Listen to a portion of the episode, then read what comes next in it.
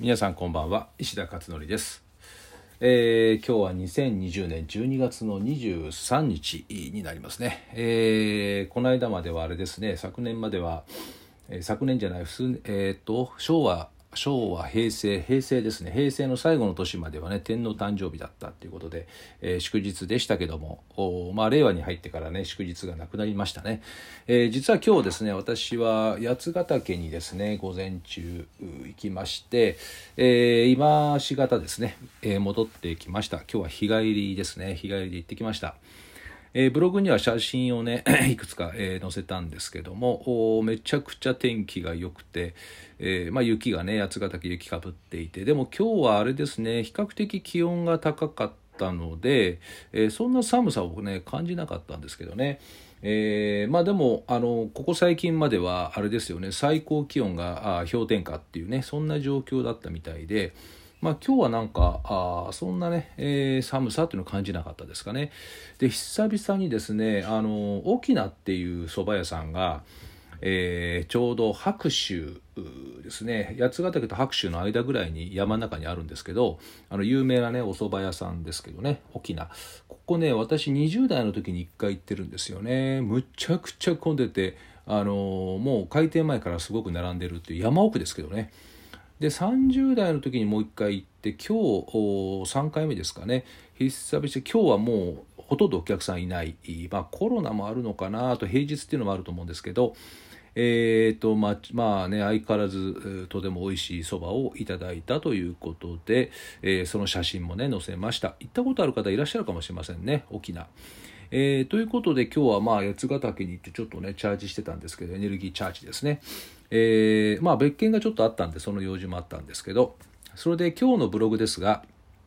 えー昨日に引き続いてヤフーの公式コメントの補足説明を書きました。えーここ最近ねなんか多いですね教育関係の記事が。で Yahoo のトップニュースに出てるやつは10にあの教育関係は私がねコメントしていいんですけどお Yahoo さんからあのこの記事もしよかったらコメントしてくださいっていうのは結構来るんですけどここ最近すごく多くてなんかあれですかね教育関係のトピックが多いのかなと思いますね、えーどんな記事だったかというとコロナコロナ対策でまるで医療従事者のような学校現場の先生っていうタイトルなんですけどこれ北海道ですね。北海道の学校例に書かれていた記事でまあ大変ですよね。本当にあの医療従事者であるかのようなことをですね学校の先生たちが学校内でやってるということで、えー実は先月かな小学校中学校それぞれの校長先生と話す機会があってコロナの件聞いたんですよね。どうなってるんですかって。そしたら学校の、えー教養部分に関してはあ業者に頼んで消毒してるけどもえーとね、教室内ですね。そこは担任がやってるって言ってましたね。毎日やってるって言ってましたね。で大変じゃないですか？って言ったらもうものすごく負担が増えたというそんなねお話でした。でまあコメントとしては、まあ、そういったこととそれからあと想定外の出出来事で今回緊急対応だからまあしょうがないってはしょうがないんだけどもただまあコロナの影響がもうあって9ヶ月以上経ってるわけですよね。で今後もまだ収束の見込みが立たないという中で教員のその負担とか不安っていうのはむちゃくちゃ増えているんじゃないかということなんですよね。でこれですねその消毒をじゃあ誰かにやらすかというと全教室をですね外注するっていうのはおそらく現実的ではないので、えーじゃあどうするかというと教員の業務全般の仕事量ですよねそれを全て、え今何をやってるのかっていうのを棚卸しして優先度の低い業務は削減または外部委託というこういう多分やり方で、えー教員の負担を軽くしていくというようなやり方になるんじゃないかというふうに思うんですよね。えー優先度が高いところに、えーもしかしたらコロナの消毒が入っちゃうかもしれませんけどでも、えーそれ以外の教員がねやらなくてもいい作業とかいうのをですねこれ業務の棚卸しをして精査していくと結構あるんではなかろうかというふうに思います。まあ、現場の先生からもそういう話聞いてますしね。でこれはですね学校長の指示ではなかなか難しいかなと思うので教育委員会マターだと思うんですよね。公立学校全部統括している教育委員会また、えーここが動かないとおそらく解決はしないんじゃないかなと。で得てしてですね私もかつて私立学校の経営者だったんで、えー、中学高校の、えー、そうするとですね、えー、そのいわゆる行政から降りてきた、まあ、国からかな？国から降りて私学って東京だったら東京都が管轄してるんですけど、えー、東京都私学部生,、生活科私学科だったかな？生活部私学科だったかな？なんかそういったですね東京都の中なんですけどね。教育委員会ではないんですが私立の場合は。まあ、ただあのそういった形でいろいろですね行政から降りてくるんですよね。でそうするとですね、えー、基本的には足し算の原理でどんどん膨大に増えていきますねやる作業が。引き算でこれやらなくていいですとか合理化したっていうのは私の記憶してる範囲でほぼないかなだからどんどん増える一方っていうことなんですよね。だから今度新しく法律ができたんでこれやってくださいとか今度新しくこれになったんでこれ追加でやってくださいとかえー、例えばパワハラセクハラ問題が起こったんでこれの研修やってくださいとかあとスマートフォンの問題がいろいろねこう、えー、セキュリティ問題がこう出てきたりして子どもの教育やってくださいとかあのもう次から次へと足し算原理で増えていくという。でまあ私は常にその学校のね先生たちとかに対してはですね、まあ、フラットな立場で見える見るようにしようと思っていてですねあのもちろん学校の中にもそのねあのまともにやらない先生なんかもいますしね。でも一方で、えー、かなり多くの先生たちはね一生懸命やってるんですよね。だからあ先生たちって本当ね大変なのでなんなんかこう少しでもね楽になれるような応援ができたらいいなっていうスタンスでいつも物事見てるんですけど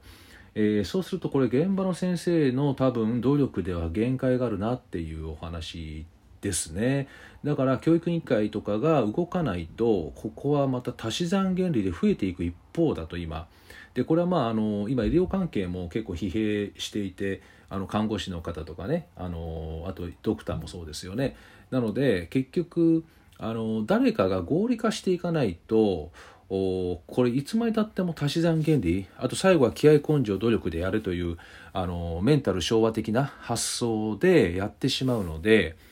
でここはやっぱりしかるべきですねあの意思決定者があやっぱりリーダーシップを発揮してここはやらねばならないだろうというふうに私は思います。で、えーまあ、本来はですねあの、まあ、今年の3月ぐらいにテレビとかで出た時に話したんですけど、え、こと今年の要するに2020年度ってまともにできないはずだと。あと11月以降感染が第2波第3波がうなぎ登りに上がっていくっていうのはもう過去の歴史上言われていたのがやっぱりその通りになっていてであと入試が来年1月2月ありますよね。でここが今どうなるか非常に危ういですよね、えー、少なくともまともな入試はできないですよね。その感染対策の限界体制の中でやるという。だから受験生に対するプレッシャーっていうのはもう半端ないなっていうことなんですよね。でまともに授業もねできない中で今年度動いてきちゃったので、えー、そうするとやはり履修期間を延ばしていくっていうこういういわゆる超イレギュラーをですね、えー、行っていくのがおそらく公平性が一番担保できるんじゃないかなと思ってたんですけどまあでもそのままあ従来型のやり方でエイヤでやってしまうので、えー、結構多くのところに今しわ寄せが来てるんじゃないかなっていう感じがいたしました。えー、これはね本当にね行政とかのやはりリーダーが決定していくっていう多分そこが必要になってくるんじゃないかなと思いますんで、まあ、コメントをね、えー、ちょっとさせていただいたんですけれども、まあ、どこまでねこのコメントの影響力あるか分かんないですけどね、まあ、とりあえず焼けし水かもしれないんですけど、まあ、微力ながらそういったコメントをさせてもらったということでした。